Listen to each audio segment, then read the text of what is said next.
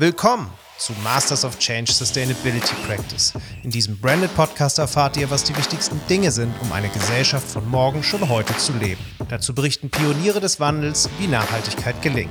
Ich bin euer Host Colin Bean. Schön, dass ihr dabei seid.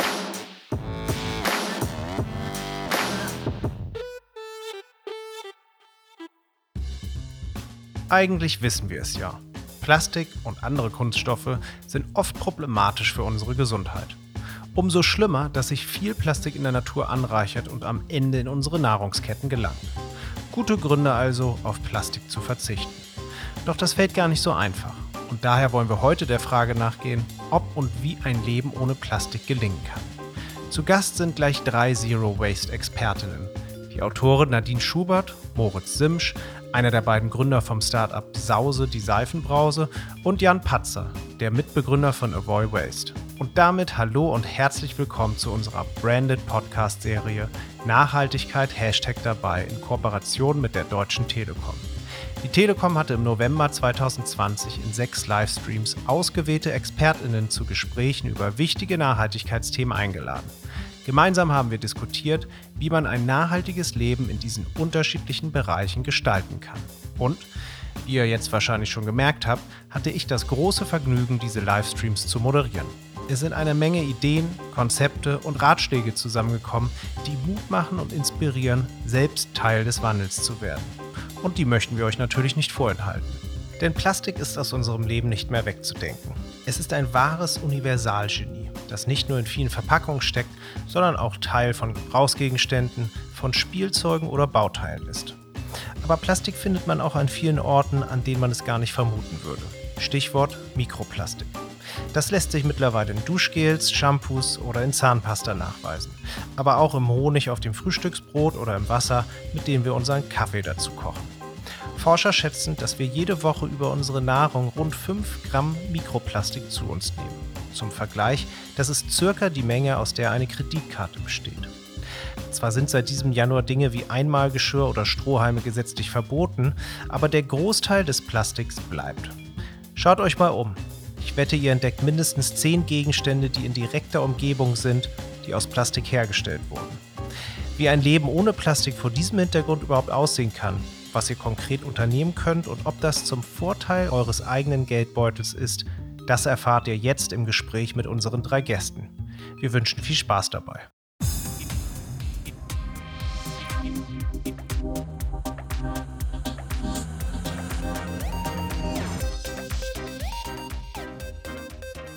So, nun wollen wir aber in die Diskussion einsteigen und es hat eine gewisse Tradition, dass wir das ganz sanft machen. Ich hätte daher eine, ja, sagen wir mal, Warmwerdefrage an euch alle. Ich hatte eben schon gesagt, wir sind alle keine Helden, wir sind keine, ja, wir sind niemand, wir sind nicht perfekt. Und deshalb würde ich gerne von euch wissen, habt ihr sowas wie Nachhaltigkeitslaster? Also, ähm, ich glaube, man kann immer besser werden. Ja, ähm, ich ich spreche ganz offen darüber, was bei uns jetzt nicht irgendwie gut läuft oder so. Ähm, der, ne, manche fahren halt nur Fahrrad, wir haben ein Auto zum Beispiel, ne, äh, weil es halt ohne nicht geht. Wir leben auf dem Land und ähm, das ist jetzt für, ist für viele irgendwie was ganz Verpöntes. Ähm, aber das gehört halt irgendwie auch zum, zu unserem Leben dazu. Ne? Und ansonsten weiß ich nicht. Äh, es gibt immer mal Sünden. Meine Kinder dürfen im Urlaub Chips essen. wie sieht das bei euch aus? Jan, ja, absolut auch, ehrlicherweise. Ähm, also ich glaube, es kommt auch ein bisschen auf die Balance an. Also sich so ein bisschen dazu zu motivieren, nach und nach besser zu werden. Und sei es, dass man dann doch sagt, man hat nochmal eine ganz besondere Reise vor, die ist nun mal in einem fernen Land, dann muss man auch gegebenenfalls dann doch nochmal in den Flieger steigen. Das äh, habe ich schon stark, ähm, sehr stark reduziert. Ähm, aber es passieren immer wieder solche Dinge, ne? um ein ganz konkretes Beispiel zu nennen. Und ja, ich erwische mich auch mal, dass ich eine bestimmte Sache im Supermarkt dann doch kaufe, die irgendwie, weil jetzt da ein Plastik gerade ist, auch, auch wenn das ähm, auf ein Minimum runtergegangen ist, aber sich dann nicht selbst zu geißeln. Mhm. Das finde ich ganz wichtig. Moritz, ja. wie schaut es bei dir aus? Ich glaube, es gibt zwei tägliche Dinge, die so mein Laster sind. Das eine ist, ähm, wir haben einen anderthalb Jahre alten Sohn. Wir haben es mit mehrfach Windeln probiert, die sind sofort ausgelaufen. Das war einfach der Komfort nicht da. Wenn man dann einfach die, die Sachen jede äh, dreimal am Tag waschen muss, dann ist das halt keine Lösung. Ähm, und wir haben eine Siebträger-Kaffeemaschine. Ähm, dadurch, dass wir 100% remote arbeiten, ähm, ist das, glaube ich, ja durchaus ein Laster, was, was so zu nennen ist. Ja. Der Kaffee oder die Maschine? Die Maschine und das Ganze drumherum und der Wasserverbrauch wahrscheinlich auch. Und, mhm. äh, ja. Gut, ähm, lasst uns mal ins Thema einsteigen. Ich hatte eben schon so ein paar Orte genannt in meiner Anmoderation, wo man Plastik findet, wo man das vielleicht nicht als erstes vermuten würde. Fallen euch noch andere Beispiele ein, die man da ergänzen könnte? Ja, also ich kann jetzt tausend aufzählen. Ne? Also Plastik ist ja überall und eben überall, wo man es nicht vermutet. Ich habe das jetzt ja in meinem neuen Buch ganz ähm, schön für Kinder mal zusammengefasst, weil auch die wissen das ja nicht. Und wenn ein Kind hört, dass ähm, ein Kaugummi aus Plastik besteht, ähm, da wird selbst manchem Erwachsenen schlecht, ja, ja? ja. Ähm, dann denken die vielleicht noch mal anders darüber nach, ob sie dann noch mal ein Kaugummi essen wollen oder nicht. Ne? Ich finde es halt ähm, schlimm ist ja oft nicht der Kunststoff an sich, sondern das, was drin ist. Ne? Dass ein Spielzeug aus Plastik ist, das finde ich nicht so schlimm, wenn es äh, sauber ist und nachhaltig und lange hält. Aber das, was an Schadstoffen drin steht, äh, steckt, das ist eigentlich das Gefährliche. Ja, man hat das ja wirklich in äh, den unterschiedlichsten Lebensbereichen. Ich fand es auch total spannend, äh, die Erkenntnis, wenn man sich auch mal mit Kleidung beschäftigt, mhm. finde ich auch ein sehr schönes Beispiel, in wie viel Kleidung eigentlich einfach nur Plastik steckt, manchmal doch unter Begriffen versteckt. So, und ähm, da haben wir auch die Problematik Mikroplastik zum Beispiel. Also das fand ich ein, ein Lebensbereich, wo mir das Ausmaß äh, zu Beginn gar nicht klar war und wenn man dann tiefer einsteigt. Und was sind das für, für Wörter, wo man das gar nicht so vermutet, dass da Plastik drinsteht? Nylon zum Beispiel oder gibt es noch andere? Genau. Polyester, ne? also das ah, Acryl, also da gibt es ja so ganz, ganz viele. Ich meine, es gibt ja heute fast keinen ähm, Strickpullover mehr, der aus Wolle ist. Man kauft ja, ja nur noch Plastik. Ja. Ne? Also äh, was ich ein ganz drastisches Beispiel jetzt fand, letzte Woche gab es einen großen Zeitungsartikel, also es ähm, ist, sind wieder Studienergebnisse veröffentlicht worden, ähm, dass eben ähm, Babys, wenn die aus Flaschen, du hast ein kleines Kind, mhm. Ähm, wenn die aus diesen Baby Plastikflaschen Milch trinken, also dieses Milchpulver, ähm, dass die da ja pro Vorgang sozusagen ähm, eine Million Plastikpartikel aufnehmen, weil die sich aus der Flasche lösen. Und das finde ich wahnsinnig erschreckend. Mhm. Ja. ja. Wo wir ja 2011 ähm, EU-weit, äh, eben auch in Deutschland, ähm, Bisphenol A in Babyprodukten verboten haben und dann festgestellt haben, einige Jahre später, jetzt steckt halt nicht mehr Bisphenol A drin, sondern Bisphenol S, was genauso giftig ist. Ähm, und wo wir jetzt eben erkennen müssen, also auch dieses feste Plastik gibt doch was ab.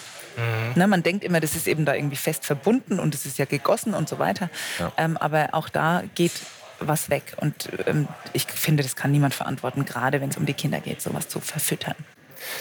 Ja. Lass uns mal bei der Problemlage anfangen, bevor wir auf die Lösung zu sprechen kommen. Und ich habe das Gefühl, die Probleme, die gibt es auf der einen Seite auf der Umweltseite und dann auch auf der Gesundheitsseite. Ich würde gerne die Umweltseite als erstes mal dran nehmen.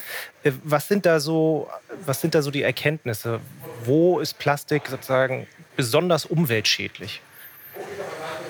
Was hat das für Auswirkungen auf eure, unsere Ökosysteme? Also, was man, glaube ich, ganz klar sagen kann, äh, was man differenzieren sollte, ist Einwegplastik und Mehrwegprodukte ist, glaube ich, eine ganz, ganz wesentliche Sache, weil wenn man mal schaut, welchen Müll haben wir denn, der in den äh, Meeren an Land geschwemmt wird, dann sind das eben ganz viel Einwegverpackungen. Ähm, Deckel von Trinkflaschen. Also wirklich unter diesem Stichwort Einwegplastik äh, würde ich sagen, das ist ein, ein massives Problem.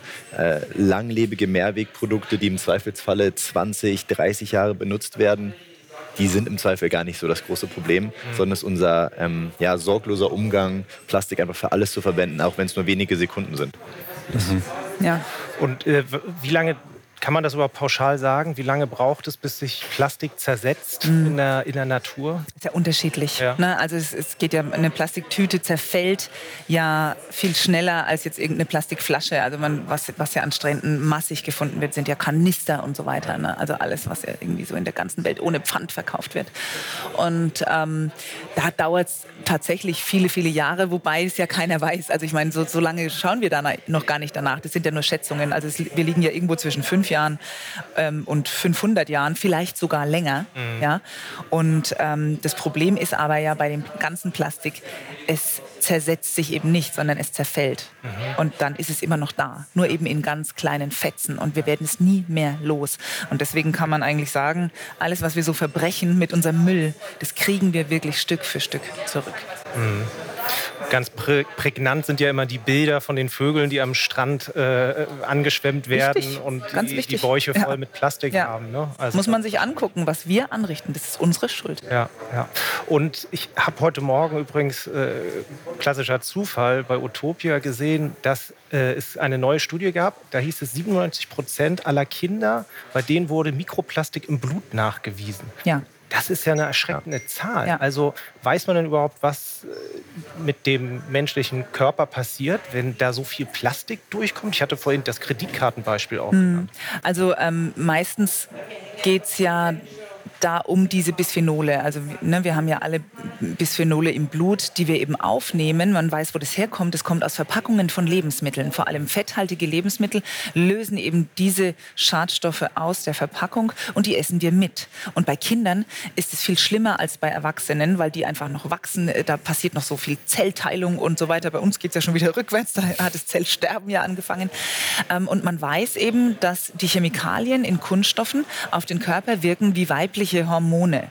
Mhm. Und ähm, das führt eben zu Veränderungen am Körper. Das kann Krankheiten fördern und so weiter. Also da weiß man eigentlich schon sehr viel, ähm, weshalb es ja umso erschreckender ist, dass die Leute noch so sorglos damit umgehen. Das ist ja auch eine neue Erkenntnis im Kosmetikbereich. Im Prinzip würde ich mal sagen, noch relativ neu eigentlich dieses Problem Mikroplastik ja. in Kosmetik. Das, damit habt ihr euch wahrscheinlich auch schon äh, bei, bei äh, Sause eine Menge beschäftigt. Ne? Ja, auf jeden Fall. Und das ist auch tatsächlich gar nicht so einfach, da Zulieferer zu kriegen für die Rohstoffe. Ja. Ähm, aber ja, das ist also ist es ja wirklich in, in, in Shampoos, in, in Lippenstift, in allem. In allem. In allem. Ja.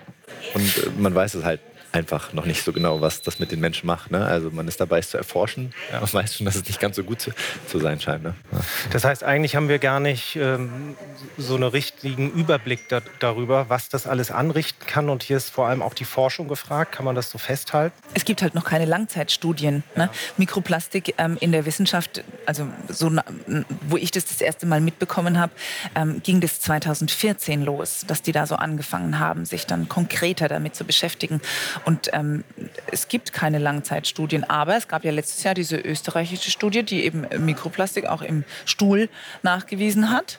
Ähm, also das heißt, es, das wandert schon einmal durch den Körper und es wird nicht alles rauskommen, was reingeht. Ja, ja. Moritz, ihr macht ja äh, eine Seifenbrause. Äh, übrigens ein Wort und auch ein Produkt, was ich vorher gar nicht kannte. Vielleicht kannst du uns einmal kurz sagen, was es genau damit auf sich hat. Und dann würde ich ganz gerne wissen, gibt es eigentlich, also A, ist das eigentlich sowas wie ein Hausmittelchen oder ist das eine Innovation, die ihr geschaffen habt? Und B, gibt es eigentlich Hausmittelchen, die, er, die erprobt sind, die sich bewährt haben, die wir heute nutzen können, um Plastik oder Müll zu vermeiden? Ja, bei den Hausmittelchen gebe ich dann gerne an Nadine. ähm, nee, grundsätzlich ist es so, dass wir ähm, uns Gedanken gemacht haben, wie wir quasi Plastik oder Einmalplastik vermeiden können ähm, und dabei dann aber auch den Komfort, den wir so genießen wollen, einfach auch beibehalten wollen. Natürlich ist das Einfachste das Schnellste zu sagen, ich nehme jetzt feste Seife, aber es gibt einfach viele Situationen mit Kindern oder auch einfach im öffentlichen Raum, wo es schwieriger ist, ähm, auf feste Seife zurückzugreifen. Und da haben wir dann gesagt, wir bilden eine Lösung oder geben eine Lösung, wo wir das Wasser wegnehmen und dann haben wir die Rohstoffe und diese Rohstoffe lösen wir mit einer Brausetablette in Wasser wieder auf und es wird dann zu Flüssigseife. Ähm, somit brauchen wir keinen Kunststoff bei der Verpackung, wir brauchen keinen einmal Seifenspender, den wir dann zur Verfügung geben. Und ähm, ja, natürlich, die Hausmittelchen, die gibt es. Also ähm, Backpulver, also Natron ist da durchaus ein ganz gutes, äh, gutes Mittel. Äh, Tenside gibt es durchaus einige, ähm, die man so nutzen kann. Ähm, welches da wirklich dann sind, das kannst du wahrscheinlich da am besten erzählen. Ja, also ich finde das auch toll, wenn, wenn solche Produkte erfunden werden, ähm, einfach weil ich es ja für einen Quatsch halte, dass die Menschen mit dem Auto irgendwie durch die Gegend fahren und ähm, dann Flüssigwaschmittel, Shampoo und Duschgel und so weiter kaufen und ja eigentlich das, der Großteil ähm, an Inhaltsstoffen ist Wasser mhm. und das fahren wir durch die Gegend, obwohl wir es zu Hause haben. Mhm. Ja, und es kommt aus der Wasserleitung. Mhm. Also ähm, da sagen immer alle, sie kaufen ähm, Getränke in Plastikflaschen, damit sie am Glas nicht so viel schleppen müssen, aber äh, kaufen massig Flüssigwaschmittel in, in vier Liter Kanister und tragen den dann durch die Gegend. Also das finde ich wirklich Quatsch. Ähm, und deswegen ist es, war das so für mich auch ein bisschen eine Befreiung, weg von diesen ganzen Putzmitteln zu kommen ähm, und eben mit den alten Hausmitteln ähm, dann anzufangen, das Haus sauber zu halten. Also das geht mit Seife. Ich habe da jetzt inzwischen, ähm, früher hat man halt die gute alte Kernseife verwendet. Ganz früher ist die aus Tierknochen gemacht worden. Jetzt ähm, wird sie leider überwiegend aus Palmöl hergestellt. Ne? Aber es gibt jetzt auch schon eben palmölfreie Alternativen. Ähm, und damit kann man wunderbar Wäsche waschen und das Haus putzen. Also man kann damit ganz, ganz viel machen. Ähm, und äh, dann gibt es Zitronensäure, äh, Waschsoda ähm, und eben, wie du gesagt hast, Natron oder ne, viele haben ja, kennen es von früher noch, dass man mit Essig putzen kann. Ähm, also auch das geht ja und ähm, kann da ganz viel damit machen. Braucht diese Dinge quasi auf allen Ebenen, weil Zitronensäure hat ja sowieso, um Geräte zu entkalken, jeder zu Hause. Wenn man jetzt noch weiß, dass man damit einen tollen Badreiniger herstellen kann, ähm, der irgendwie 20 Cent kostet und in zwei Minuten gemacht ist, also dann frage ich mich, warum man noch in die Drogerie fährt. Ja, ja. ja was, man, was man hier auch sieht, ist, finde ich, dass jetzt bei euch habt ihr auch mehrere Probleme Problem auf einmal gelöst. Äh, Transport, eigentlich das Wasser rauszuziehen, äh, kein Plastik mehr. Und was ich auch spannend finde, diese Convenience, es ist einfach, so ähnlich wie vorher, aber ich kann viel nachhaltiger sein. Und gleichzeitig ähm, auch das schöne, Nachhaltigkeit muss nicht immer Verzicht sein, finde ich, sieht man an der Lösung. Und sieht man aber auch, wenn man sich so ein bisschen damit beschäftigt, wie du gerade gesagt hast, finde ich, sobald man das ein bisschen eintaucht, merkt man, es geht manchmal sogar viel schneller es ist und einfacher. Es ist einfach. Das ist eine schöne genau. Erkenntnis. Genau. Also es ist die Convenience, die uns manchmal auch ein bisschen im Weg steht. Na klar. Ja. Also das ist Bequemlichkeit ja. einfach. Ne? Wir sind es so gewohnt. Man geht halt los und dann nimmt man halt die drei Sprühflaschen mit und ähm, fertig. Ne? Und danach werden die in den gelben Sack geschmissen, weil es ist ja auch schön bequem. Und ja. dann wird er abgeholt alle zwei Wochen und dann ist er aus den Augen und der Müll somit aus dem Sinn. Ja. Damit wir nicht das Publikum aus dem Sinn vergessen, würde ich gerne eine erste Abstimmungsfrage an das Publikum stellen. Ähm, ihr kennt das, ihr seht jetzt ein QR-Code. Wenn ihr es noch nicht gemacht habt, könnt ihr den gerne einscannen. Und dann würde ich euch bitten, folgende Frage zu beantworten. Was tut ihr eigentlich, um Müll zu vermeiden? Ihr habt drei Antwortmöglichkeiten. A, ich kaufe im Umverpacktladen oder nutze eigene Behältnisse und Taschen. B, ich versuche nur Dinge ohne Plastikpackung zu kaufen. Oder C, ich kaufe ganz normal ein. Ihr habt zwei Minuten Zeit, diese Frage zu beantworten. Und währenddessen würde ich die Community gerne erneut einbinden, und zwar über eine Publikumsfrage, weil wir haben uns ja jetzt so ein bisschen an das Thema Alternativen rangepirscht. Mhm. Und hier kam die Frage, Bambus ist eine präsente Plastikalternative. Es gab aber viele Berichte über schädliche Chemikalien in Bambusbechern. Wie gut ist das Bambusgeschirr und Co. denn nun? Das, ist, das ist vielleicht dein Thema. Ja, das ist. Äh, also ich kann auch was sagen, aber das ist, glaube ich, sein Thema. Ja, das ist ganz interessant, äh, weil wir uns ja auch mit verschiedenen Materialien auseinandersetzen, ja. Alternativen zu erdölbasierten Plastik oder plastikfreie Produkte. Und Bambus ist ein großes Thema und es war negativ in der Presse wegen einem Füllstoff, der im Prinzip benutzt Melamin, wurde. Melamin, der Klebstoff. Genau, ja. und Melamin ist eigentlich ein Kunststoff. Mhm. Ja, also gehört zur Familie des Plastiks. Und ja. man hat bei diesen Bambus-Kaffeebechern im Prinzip eigentlich ein Kunststoffnetz, was ein bisschen aufgefüllt wurde mit Bambus. Ah, okay. Und da kommen wir wieder zu einem großen Problem. Da wurde den äh, Konsumentinnen äh, suggeriert, man hat hier ein Produkt, was vollkommen nachhaltig ist. Und dann kam hinten raus, raus, oh, das ist doch vielleicht nicht so nachhaltig. Und da ist vor allen Dingen das Problem bei, wenn man heiße Flüssigkeiten mhm. oder Speisen ähm, einfüllt, dass sich dann Giftstoffe bilden können. Wenn ich jetzt zum Beispiel so einen Melamin-Bambus-Mix habe und dort ähm, keine heißen Flüssigkeiten oder Speisen mit in Berührung bekommen, dann ist es deutlich unbedenklicher. Nur das Problem ist, das ganze Produkt dann als Geschirr oder äh, Tassen zu verkaufen, bleibt das große Problem. Mhm. Und ähm, deswegen glaube ich auch die große ja. Verunsicherung bei Bambus, während so eine Bambus-Zahnbürste, die ist eben aus einem Stück aus Bambus. Da muss ich kein, brauche ich kein Melamin zum Zusammenkleben. Und das verwirrt natürlich auch äh, teilweise die äh, Konsumentin. Deswegen einfach als einfachster Aufruf, ähm, es muss schon deklariert werden, was, was drin ist. Einfach mal schauen, ist es wirklich nur Bambus Oder was ist da noch alles drin? Also mal so ein bisschen sich mit dem Produkt beschäftigen, macht auf jeden Fall immer Sinn. Also das Bambus selber ist es nicht, sondern genau. der Klebstoff, der genau. Ganz genau. das zusammenhält. Okay, lasst uns mal, perfektes Timing, wir ah. haben zwei Sekunden, ist die Umfrage offen, jetzt ist sie vorbei und ich möchte gerne die Ergebnisse mal äh, vorlesen. Was tust du, um Müll zu vermeiden? Und hier sagen 50 Prozent, ich kaufe in unverpackt Läden oder nutze eigene Behältnisse und Taschen. Das klingt ja schon mal so, als wenn relativ viele Leute sich hier engagieren. Wir haben außerdem versuchen 33 Prozent ohne Plastikverpackung einzukaufen und 17 Prozent, ähm, die können wir heute richtig schön inspirieren, mhm. weil die kaufen noch ganz normal ein. Ist da irgendwas Überraschendes bei euch? Und könnte man in der oberen Frage, was könnte man da eigentlich noch ergänzen? Außer in den Unverpacktladen zu gehen und Behältnisse und äh, Taschen zu nutzen für den Einkauf. Also was ich immer ganz wichtig finde, es ist gut, es gibt jetzt inzwischen, glaube ich, in Deutschland 160 Unverpacktläden. Also das ist ja wirklich, vor sieben Jahren gab es einen, mhm. ja, ähm, nur ganz oben im Norden. Und jetzt sind die schon wirklich sehr gut vertreten. Trotzdem ist es natürlich nicht überall der Fall. Aber ähm, selbst hier haben wir es ja gesehen in der Großstadt. Ich meine, Stuttgart ist natürlich gut ausgestattet, aber dann gibt es auch einen Markt. Also es ist ja nicht nur da, wo unverpackt einkaufen ähm, per se erlaubt ist, kann man es machen, sondern man sollte natürlich überall da, wo man sonst einkauft, weil das der erste Weg ist und mir das Leben natürlich erleichtert, einfach gucken, was bekomme ich da, mhm. ja? Und dann kann man sich vielleicht den Rest ja. irgendwo anders besorgen, aber was bekomme ich da? Und wenn ich etwas da nicht bekomme, dann frage ich doch einfach mal nach, ob er es mir besorgen kann, mein Händler oder meine Händlerin. Na, also ich finde da immer reden hilft ganz viel, aber es ist schön, dass ganz viele eigene Behältnisse nehmen. Taschen sieht man ja ganz oft. Also die Plastiktüte ist ja jetzt wirklich so langsam ist out. out ne? ja. Aber das ist auch nur, weil sie Geld kostet. Sonst das ist, tut halt den Leuten weh. Ansonsten werden die schön weitergenommen. Also würde, bin ich sicher.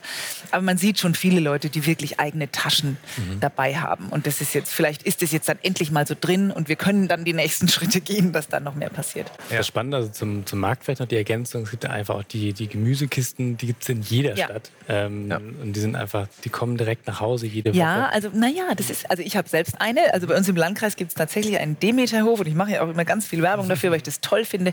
Ich muss gar nicht einkaufen gehen. Das ist natürlich das Tollste. Meiner liefert ja sogar noch andere Sachen, nicht nur eben Obst und Gemüse. Ähm, aber das hat tatsächlich auch nicht jeder. Ich meine, auch dafür gäbe es wieder Lösungen. Aber ich finde halt auch schön den lokalen Handel zu unterstützen. Also auch wenn es jetzt ein kleiner Laden im Nachbardorf ist oder ein Dorfladen, ich finde es wichtig, dass man da auch einkaufen geht und jetzt nicht die komplett umgeht, aber man kann doch auch Produktwünsche äußern. Ja. Ne? Also das ist eine Aufgabe, die wir als Konsumentinnen und können Konsumenten wahrnehmen können, ist auch einfach mal aktiv zu fragen ja. und damit Impulse zu setzen. Machen wir bei jedem Einkauf eigentlich. Wir bestimmen doch das Sortiment. Wenn ja. wir Dinge nicht kaufen, werden sie nicht mehr da sein irgendwann. Ja. Ne? Ich meine, da verlässt sich der Handel schon sehr viel, sage ich mal, auf den Kunden. Finde ich schade, ja. ne? dass die nicht von selber ein bisschen umweltbewusster handeln, ne? sondern dann sagen, naja, kauft es halt nicht, dann fliegt es wieder raus. Ähm, aber wir haben es eigentlich in der Hand und wir geben mit jedem Einkauf eine Stimme ab. Und das können wir für die richtigen Produkte und für die falschen tun.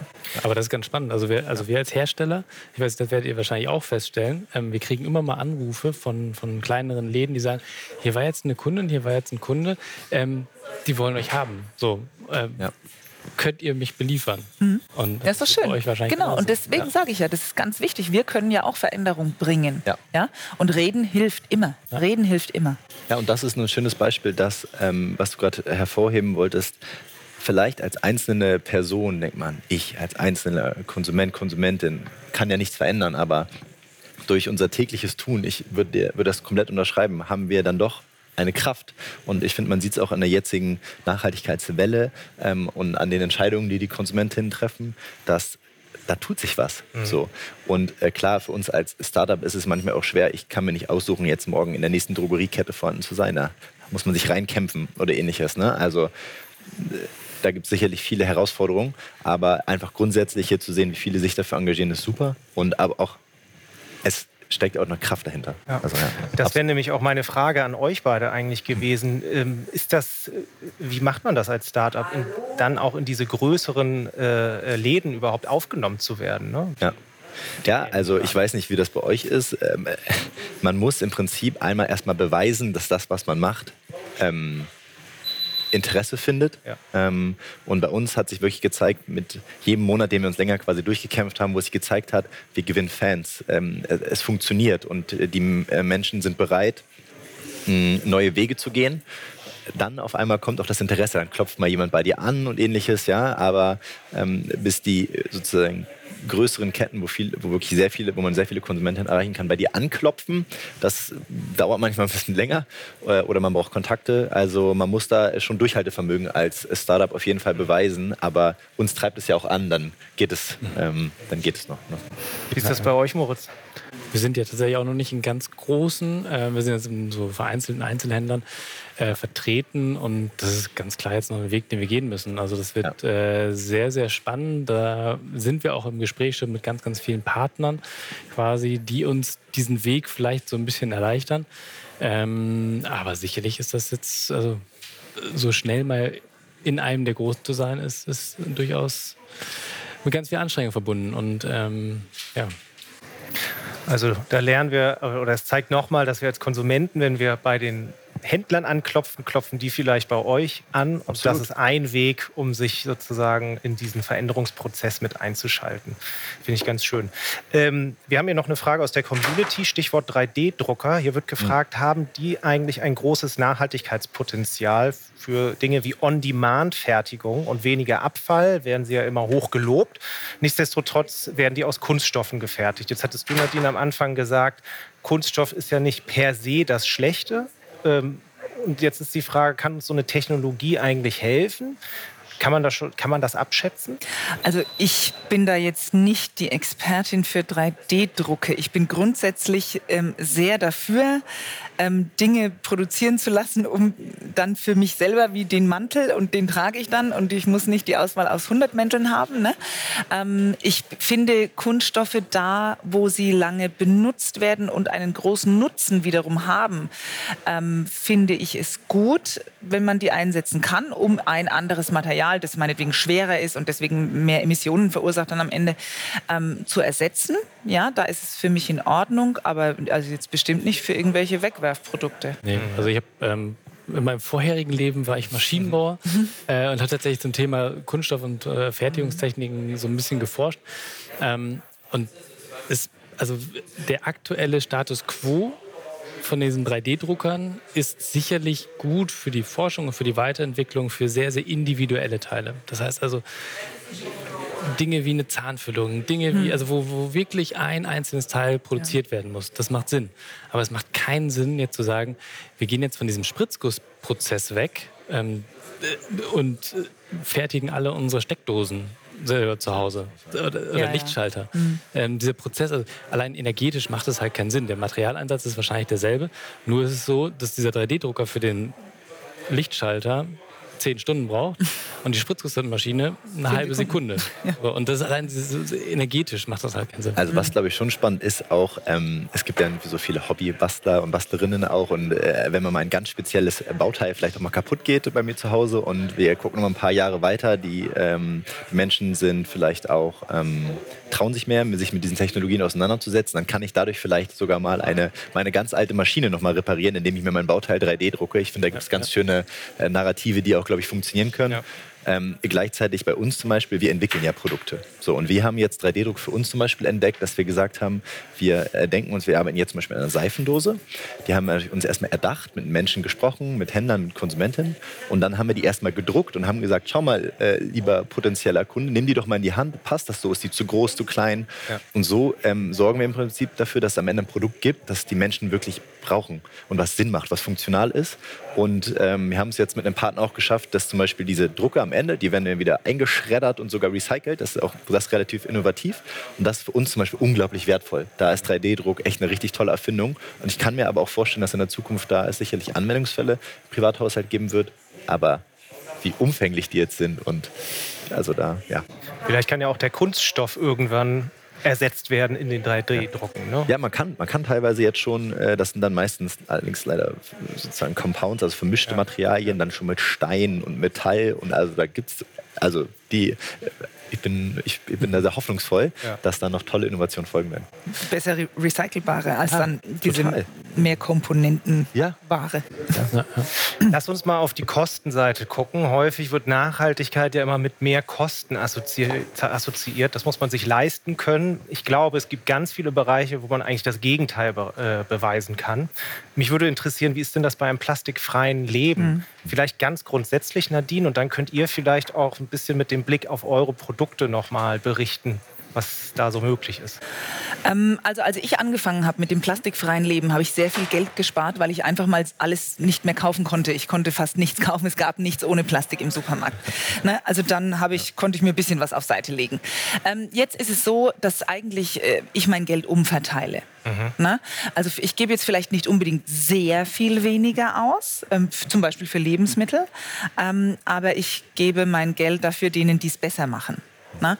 Ähm, habe eine viel bessere Qualität, unterstütze bessere Landwirtschaft und so weiter, wo ich jetzt früher nicht so drauf geachtet habe vielleicht. Ne?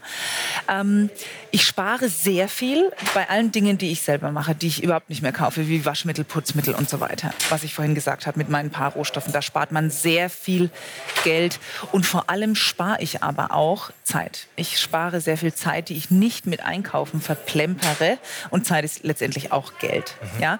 Ähm, ich höre das sehr oft und natürlich ist mir das auch schon so gegangen, dass ich offen ein Müsli mir abgefüllt habe und dann war das echt irgendwie das Kilo 8 Euro oder so, dann schluckt man schon mal. Und dann denke ich, okay, kann ich gucken, vielleicht kriege ich das wieder ähm, irgendwie günstiger oder ich nehme mal das andere Müsli, wenn mir das jetzt zu viel Geld ist. Ähm, denke mir aber, eigentlich kann ich mir das teure Müsli, wenn es gut schmeckt, auch leisten, weil es spare ich an anderer Stelle wieder ein. Also man verteilt ein bisschen um. Ja. Insgesamt hat aber dieses Leben ohne Plastik bei mir ähm, zu einem Leben, zu einem insgesamt nachhaltigeren Leben geführt. Das heißt, ich konsumiere überhaupt nicht mehr so viel. Es gibt nicht jedes Jahr einen neuen Wintermantel und neue Stiefel und so weiter oder fünf Taschen im Jahr und so. Also das ist jetzt alles nicht mehr und auch für meine Kinder. Also die kriegen ganz viel Secondhand und sehen aber trotzdem aus wie Kinder. Also, ne, das ist so. ma- Das ist ja. ein Prozess, irgendwie da gehört dann noch mehr dazu. Das kommt so mit der Zeit. Das muss auch nicht von heute auf morgen.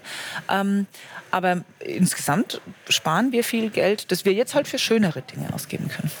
Super. Ja. Wie ist das bei euch so im Vergleich mit alternativen Produkten? Kostet das mehr oder weniger und sollte es mehr kosten? Was kriegt man dafür auch mehr? Ja, also ähm, wir bei Avoid Waste haben ja schon im Namen sozusagen Müll vermeiden. Das heißt, wir wollen die Leute dazu inspirieren, Müll zu vermeiden und wollen eben Alternativen schaffen, die dich wegbringen von Einwegprodukten zu Mehrweg. Und das ist zum Beispiel ein schönes Beispiel. Nehmen wir mal einfach nur eine Trinkflasche. So.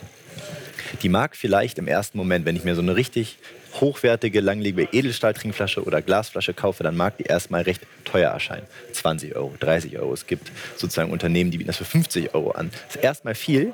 Wenn ich aber sonst dazu geneigt war, als äh, Konsumentin in den Laden zu gehen und mir jedes Mal eine Einwegplastikflasche zu kaufen und mir jetzt aber sage, okay, ich trinke jetzt mein Leitungswasser, dann spare ich auf einmal eine Menge Geld ein.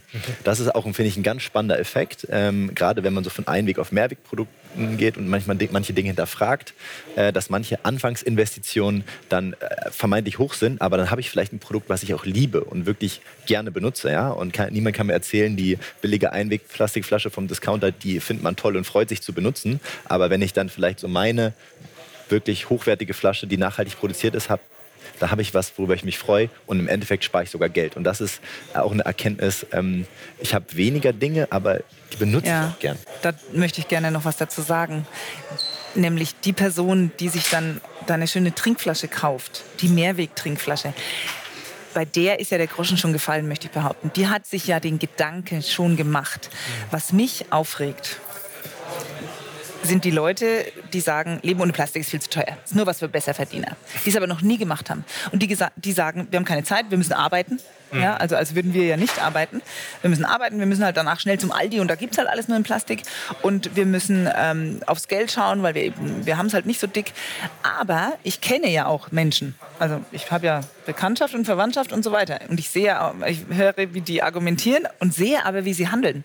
Und die sind ständig beim Einkaufen und kaufen jeden Schmarrn. Und äh, dafür ist ja dann auch Geld da. Und das verstehe ich halt nicht. Weil dann, ne, man gibt ja irgendwie gern Geld für Mist aus und fürs vermeintlich Bessere aber nicht. Und das verstehe ich halt nicht. Und das regt mich unheimlich auf. Dieses Gejammere.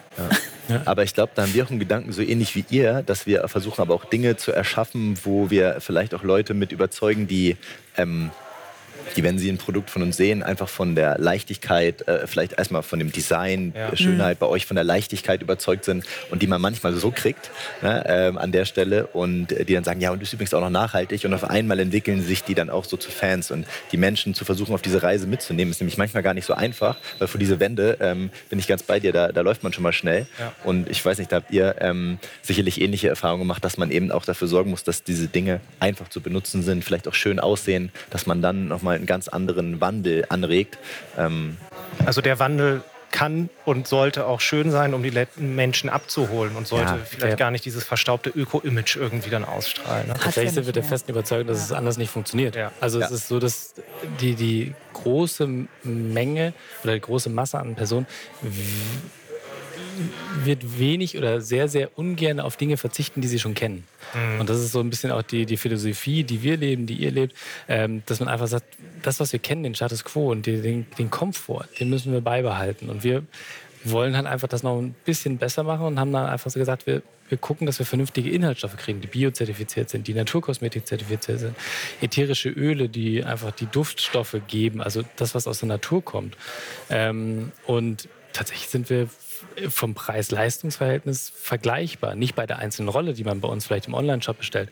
Ja. Das ist aber auch ganz bewusst so, weil wir einfach sagen, ein Liter, also eine Rolle ist ein Liter Flüssigseife oder Schaumseife durch die Gegend zu schicken, macht für uns keinen Sinn. Mhm. Sondern wir belohnen quasi die, die sagen, wir nehmen jetzt gleich drei Rollen, das sind drei Liter. Und das ist dann einfach im Vergleich natürlich nicht zu den 99 Cent Seife, die es irgendwo im Discounter gibt, äh, mit einem Seifenspender vielleicht noch, ähm, ist das natürlich nicht vergleichbar. Aber mit Produkten, die in derselben Qualität zu haben sind, sind wir da wesentlich günstiger.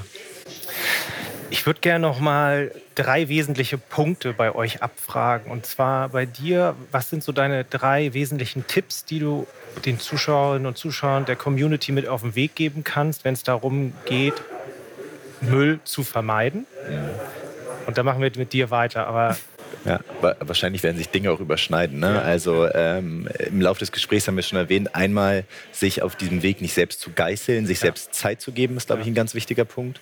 Ähm, dann eine persönliche Erkenntnis für mich, ähm, wenn man erstmal mit dem Gedanken anf anfängt, Einwegplastik zu vermeiden, ja. anstatt alles Plastik, dann hat man auch schon mal ein einfacheres Leben. Ja. Ähm, äh, wir hatten das von der Diskussion, als du gesagt hast, und dann fragen die Leute, ja, aber du hast doch auch einen Staubsauger aus Plastik. Und darum geht es nämlich gar nicht, weil Plastik, wir würden auch sagen, Plastik per se ist erstmal nicht, ist ja nicht, was ich komplett verteufeln würde. Ja? Also, aber Einwegplastik schon mal zu vermeiden, ist schon mal eine super Sache. Und ähm, das letzte, ist vielleicht auch als kleiner Tipp noch, ähm, die Reise vielleicht nicht alleine angehen, sondern ähm, mal schauen, ob man auch Freunde oder Bekannte äh, motivieren kann und äh, sich gegenseitig von den Erfolgen berichten kann, weil es auch wieder eine, also Nachhaltigkeit mit positiven Emotionen auflädt. Und das äh, finden wir auch extrem wichtig, dass es eben nicht darum geht, sich schlecht zu fühlen, sich einzugrenzen, sondern positive Emotionen, Spaß, dass es das Leben bereichert. Und ich finde auch, wenn man sich erstmal auf diese Reise begibt, irgendwann hat man auch gar keine Lust mehr, sich nur noch über Konsum zu definieren. Das ja. war dein Beispiel. Und äh, das kommt dann automatisch. Und das wären dann, glaube ich, drei Beispiele von mir. Nadine, ich glaube, du steckst super in der Materie und kannst uns vielleicht am ehesten sagen, wo brauchen wir auf der Forschungsseite eigentlich noch, also in der Wissenschaft, wo brauchen wir da die Erkenntnisse, die uns wirklich ein bisschen weiterhelfen in dieser Frage? Ähm, ich glaube, dass sich da viel tut. Also da, da kommt ja viel. Ich ähm, ich würde eigentlich eher die Politik fordern. Ich finde, da kommt zu wenig. Ja. Ne? Die, die Forschung ist dran, ja. Lösungen zu finden. Und wenn es die Forschung nicht macht, dann gibt es ja ganz viele schöne kleine Unternehmen, ähm, die wachsen und die dann selber mit den Lösungen um die Ecke kommen. Ne? Ähm, aber ich finde, die Politik muss viel mehr machen. Wir könnten das Plastikproblem viel schneller lösen, wenn es einfach auch Verbote gäbe. Was wären das für Verbote? Also ich ähm, bin völlig bei dir, was Einweg angeht. Also ich finde, wir könnten die Recyclingquote, die ja bei uns ein Witz ist, mhm. deutlich erhöhen, nämlich indem eben jeder, der ein, äh, egal, Shampoo, Waschmittel, irgendwas in der Plastikflasche auf den Markt bringt, dazu verpflichtet ist, 100% Recyclingplastik zu verwenden. Dann müssten die nämlich mit Inhalten glänzen und nicht mit schönen bunten Flaschen, weil es ist dann nämlich passé, weil dann werden die alle ziemlich ähnlich aussehen. Ähm, also ich finde, da kann man es machen, weil ein, äh, ein Waschmittelkanister stellt man sich nicht in die Vitrine im Wohnzimmer. Da ist es gerade wurscht, wie die Flasche aussieht. Na? Also ich finde, die Politik könnte viel, viel mehr tun. Das war jetzt eben nur ein Beispiel und die hält sich da viel zu sehr raus. Also die Schritte wie Wattestäbchen verbinden sind mir ein bisschen zu klein. Moritz, hättest du Wünsche an, an die großen Händler, was die machen können oder auch an andere Unternehmen, wie die diesen Prozess plastikfreier zu werden unterstützen können? Mehr Mut, ja. Also ganz klar. Also wir, haben, wir wurden auch so ein bisschen davon überrascht, wie quasi der Markt schon dafür bereit ist. Also wir haben äh, die Start Next Kampagne gestartet vor ungefähr einem Jahr und haben einfach mal so einen Piloten losgeschickt und haben gesagt, wir haben da so eine Tablette, die löst sich zu Flüssigseife auf und äh, wir wollten eigentlich nur so einen ganz kleinen Betrag einsammeln. Haben nachher 14.000 Euro eingesammelt und haben dann gesehen, oh, das könnte interessant sein. Ganz spannend ist, ähm, und da sind vielleicht die Investoren, die so aktuell so Venture Capital und Co., die irgendwie unterwegs sind, ähm, die sind da vielleicht schon, schon einen Schritt weiter als jetzt die großen Einzelhändler. Also ähm, die sind sehr, sehr mutig und sehr, sehr offen dafür. Und ähm, ganz spannend, also wir sind im Tech Founders Accelerator und da, da sind auch große Einzelhändler oder ist ein großer Einzelhändler, ähm, der da schon mal offen für ist. Und ich würde mir aber wünschen, dass das noch mehr sind, noch mehr die einfach auch mal sagen, ja, wir haben hier einen großen Laden in Stuttgart, München, Hamburg, da testen wir jetzt einfach mal. Genau. Und, Und so die was, soll, was, soll, was soll passieren? Also das ist was auch etwas, was wir wahrnehmen, was wir uns auch mehr wünschen würden, dass dann Mut auch ist, Dinge auszuprobieren. Also ähm, dass umso größer der Partner wird, mit dem man äh, möglicherweise kooperieren kann, umso eher sind da einfach Hemmnisse, auch aufgrund der Strukturen. Das ist manchmal gar nicht böse gemeint. Die haben einfach Strukturen, die das sehr schwierig machen. Und da brauchst du dann ähm, Führungskräfte, die sagen, ja, wir machen das. Das ist... Ähm, hm. ja. Das würden wir uns wünschen. Ne? Lösung haben wir noch nicht.